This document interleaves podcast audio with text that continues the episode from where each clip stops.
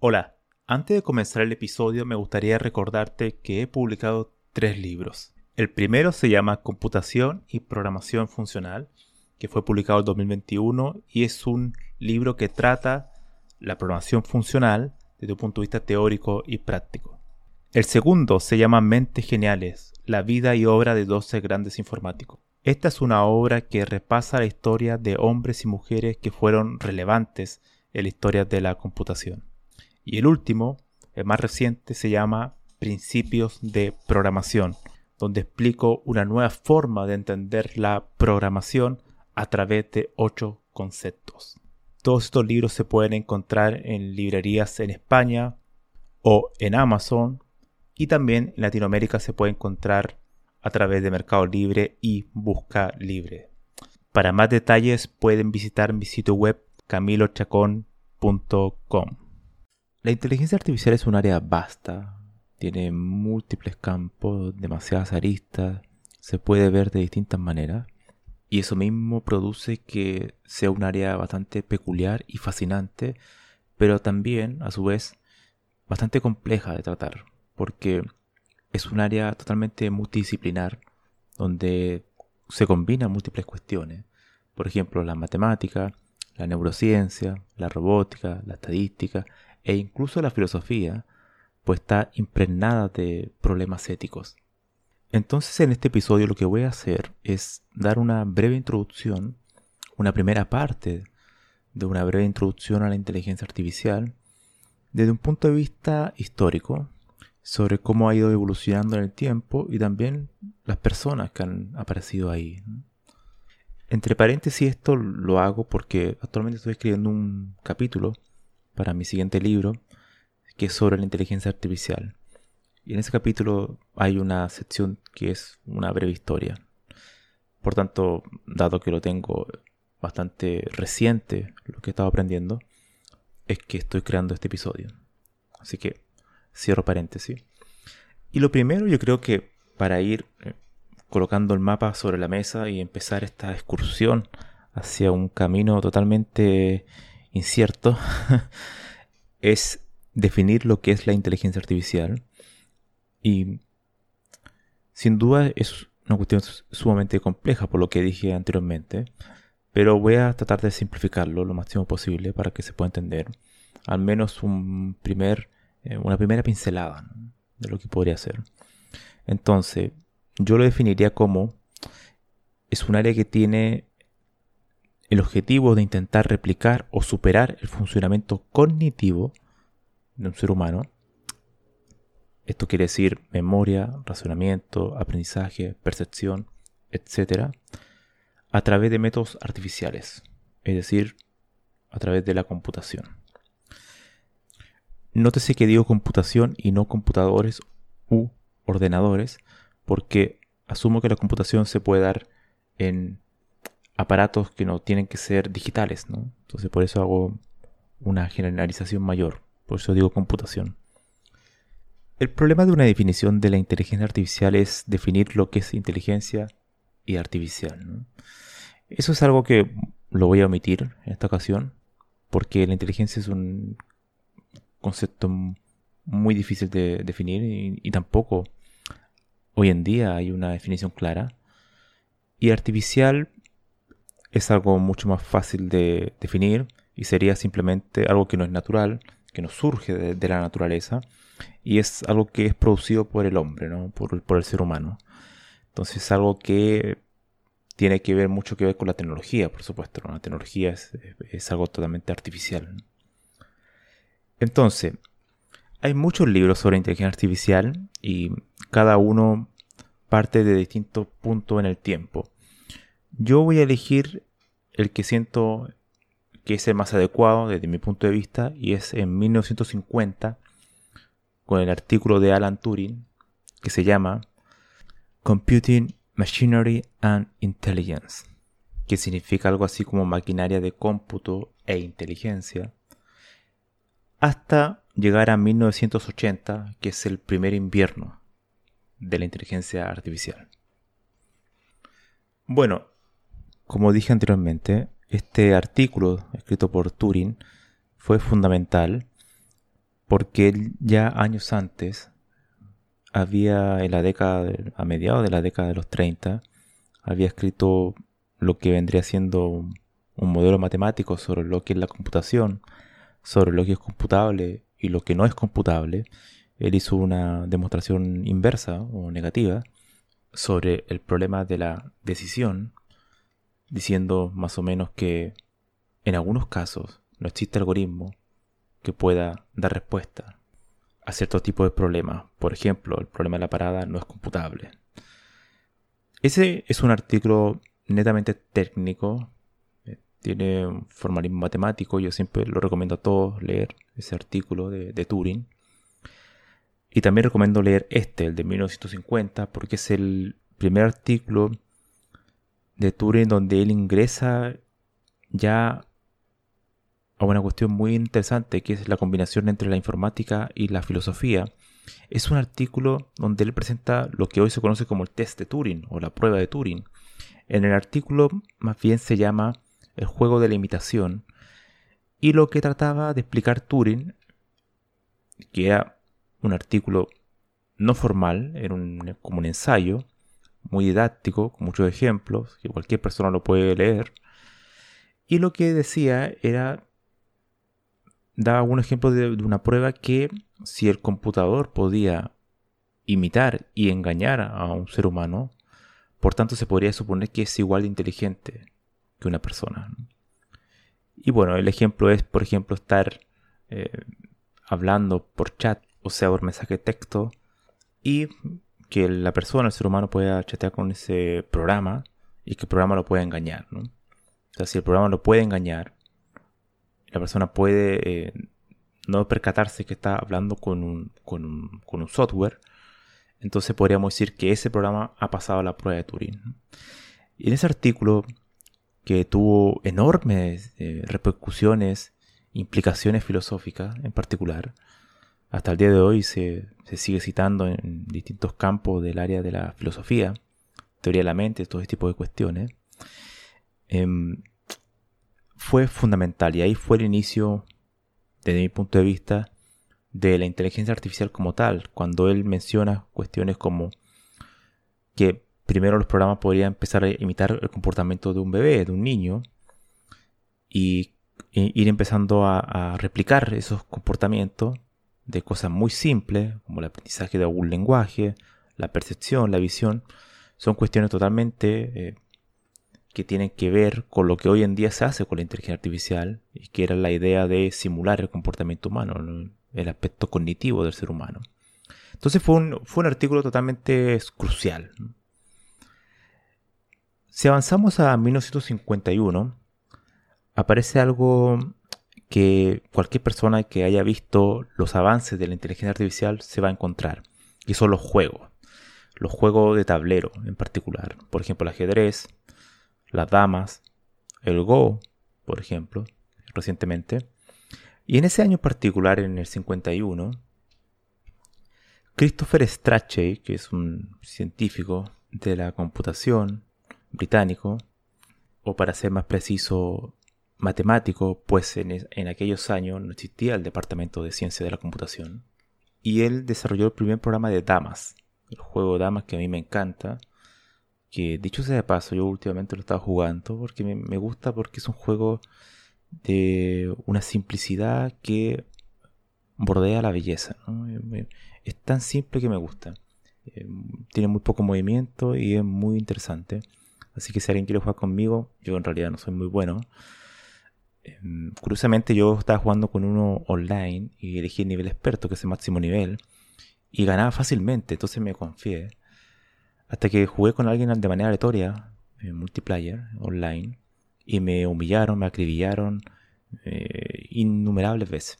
Así que, bueno, ahí, me di cuenta claramente que la inteligencia artificial de ese programa no era muy buena. Dicho sea de paso. Así que si alguien quiere jugar conmigo, me puede mandar un mensaje por, por Twitter. Ahí nos coordinamos.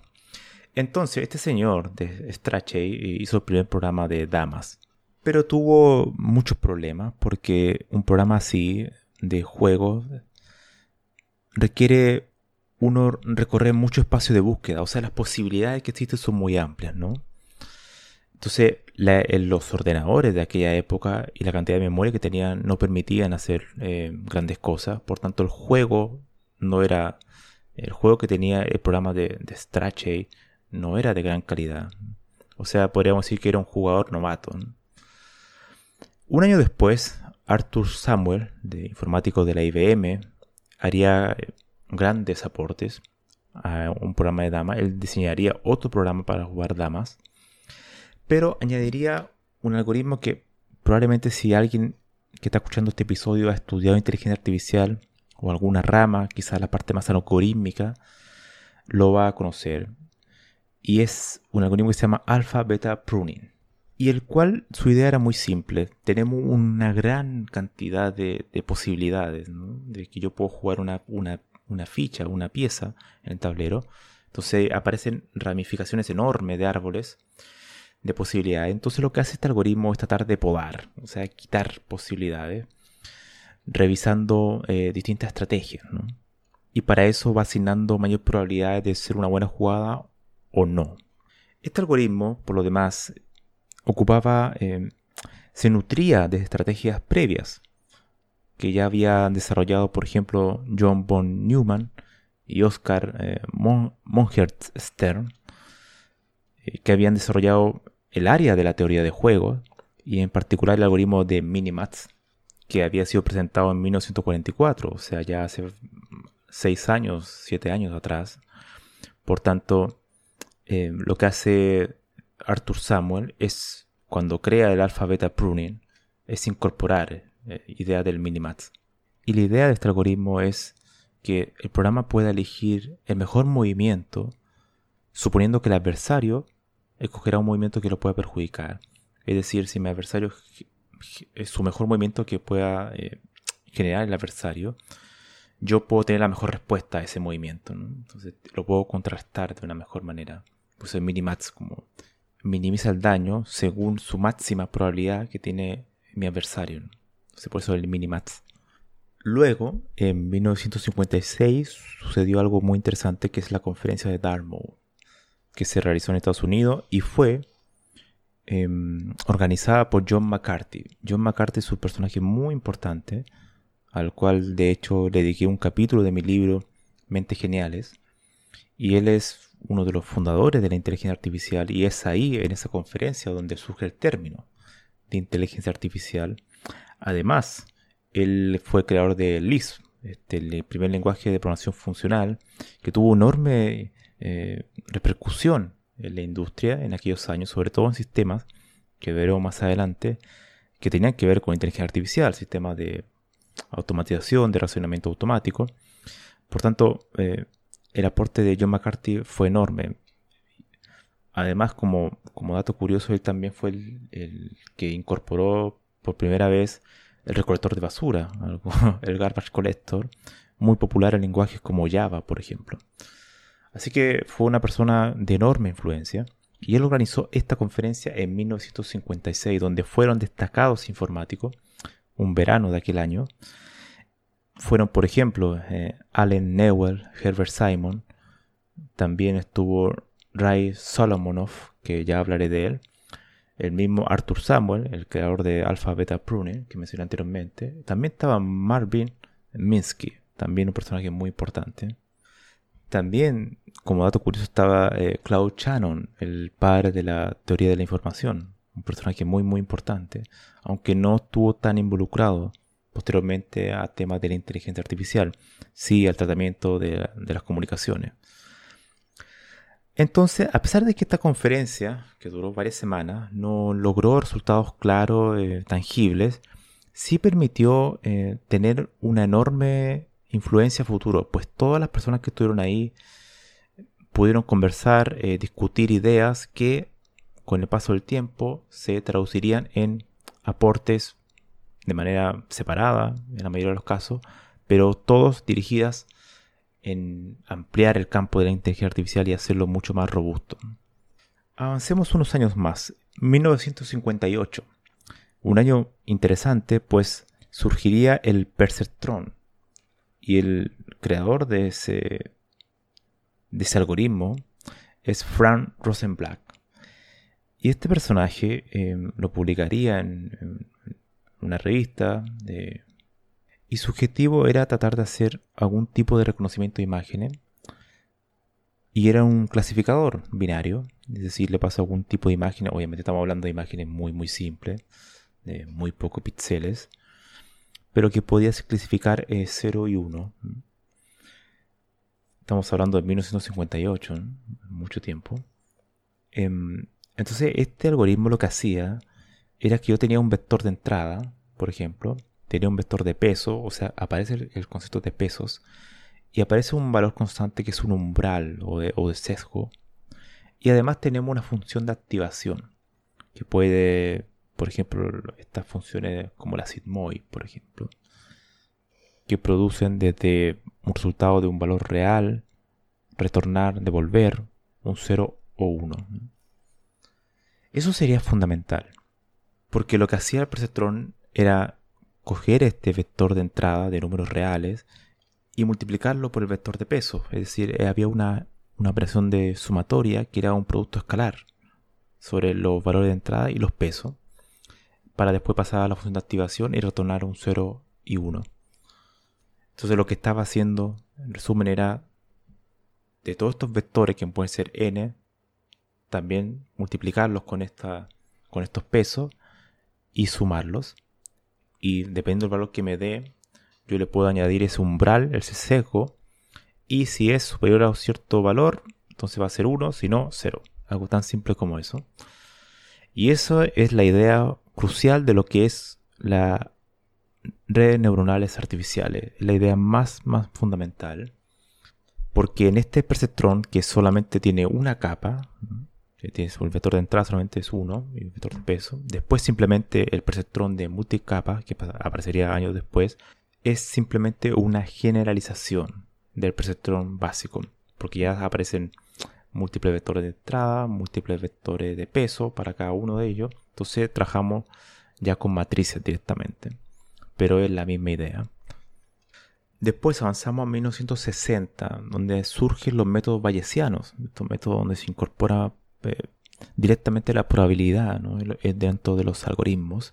Y ahí surge el nombre de Ray Solomonov, que fue el que inventó el concepto de probabilidad algorítmica, extremadamente fundamental en lo que es hoy Machine Learning o aprendizaje automático, y ah, ocupando técnicas de inferencia, estadística e inferencia bayesiana.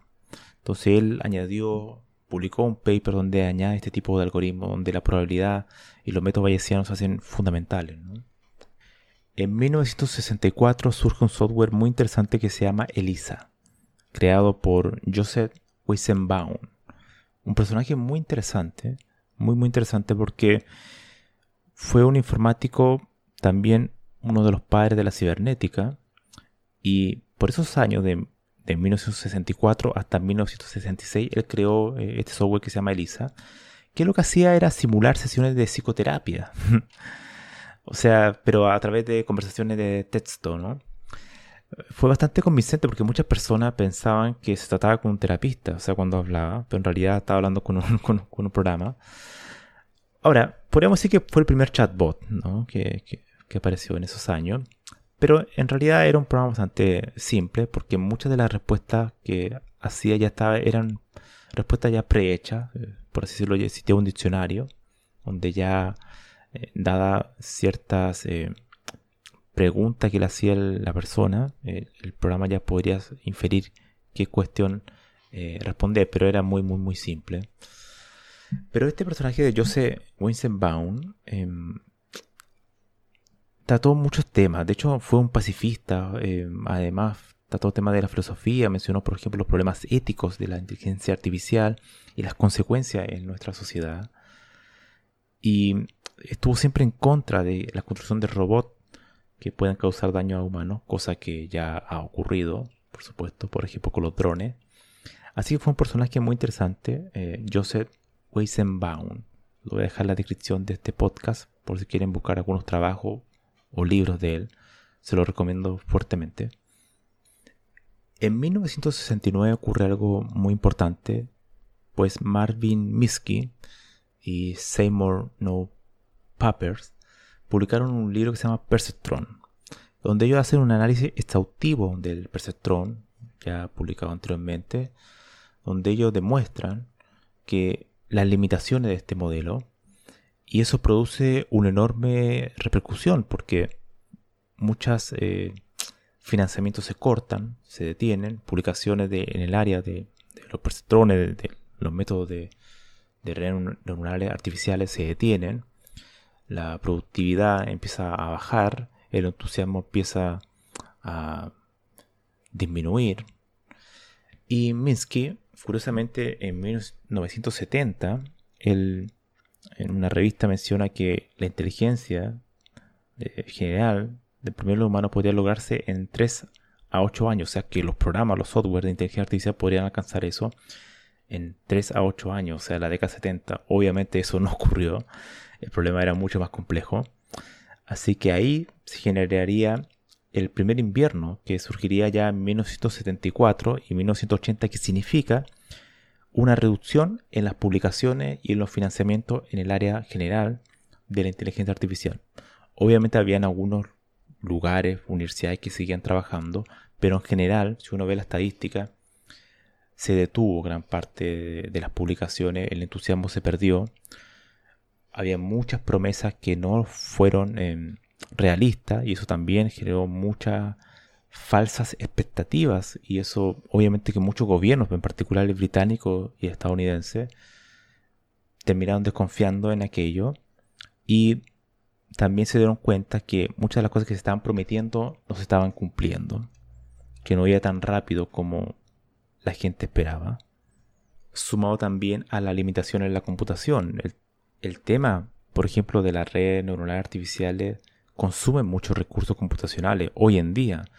En aquel momento, imagínense, era, incluso aunque sean perceptrones muy simples, era enorme el, trabajo que requería. Por tanto, ahí había un freno. Y el otro freno también tenía que ver con el ecosistema de herramientas todo lo que se hacía en aquellos años se tenía que comenzar desde cero. Y a pesar de que había lenguajes como, como Prolo, como Lisp, que habían surgido para tratar la inteligencia artificial y construir este tipo de sistema, no había suficiente ecosistema de herramientas para que se pueda masificar de mayor eh, rapidez como lo que ocurre hoy en día. Así que durante esos años sería el primer invierno de la inteligencia artificial entre 1974 y 1980. Hay algunas variaciones de años, quizá en algunas publicaciones van a encontrar algunas variaciones, pero es más o menos en esa época, ¿no? Así que eso sería, pero el primer invierno se acabó y surgió otra, otra ola, pero eso lo veremos en el siguiente episodio. Nos vemos.